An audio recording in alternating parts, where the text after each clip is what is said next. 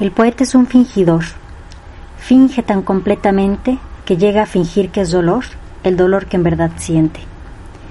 Y los que leen lo que escribe, del dolor leído sienten, no los dos dolores que él tuvo, sino el que ellos no tienen.